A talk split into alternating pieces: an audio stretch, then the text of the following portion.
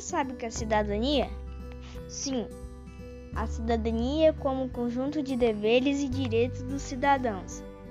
Devemos cumpri-la e respeitá-la. Para você, o que é cidadania? É a prática dos direitos e deveres de uma pessoa em um estado.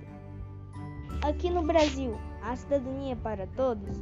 Sim, mas infelizmente nem todos. Existem muitos indivíduos que legalmente possuem cidadania, mas que não dispõem de condições sociais, estruturais e materiais para exercê-la.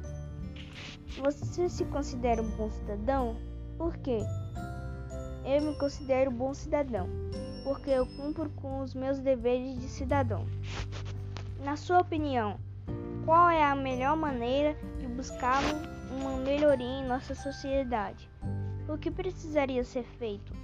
Respeitá-las, as regras e cumpri-las, não matando, não roubando, não xingando, não brigando e etc.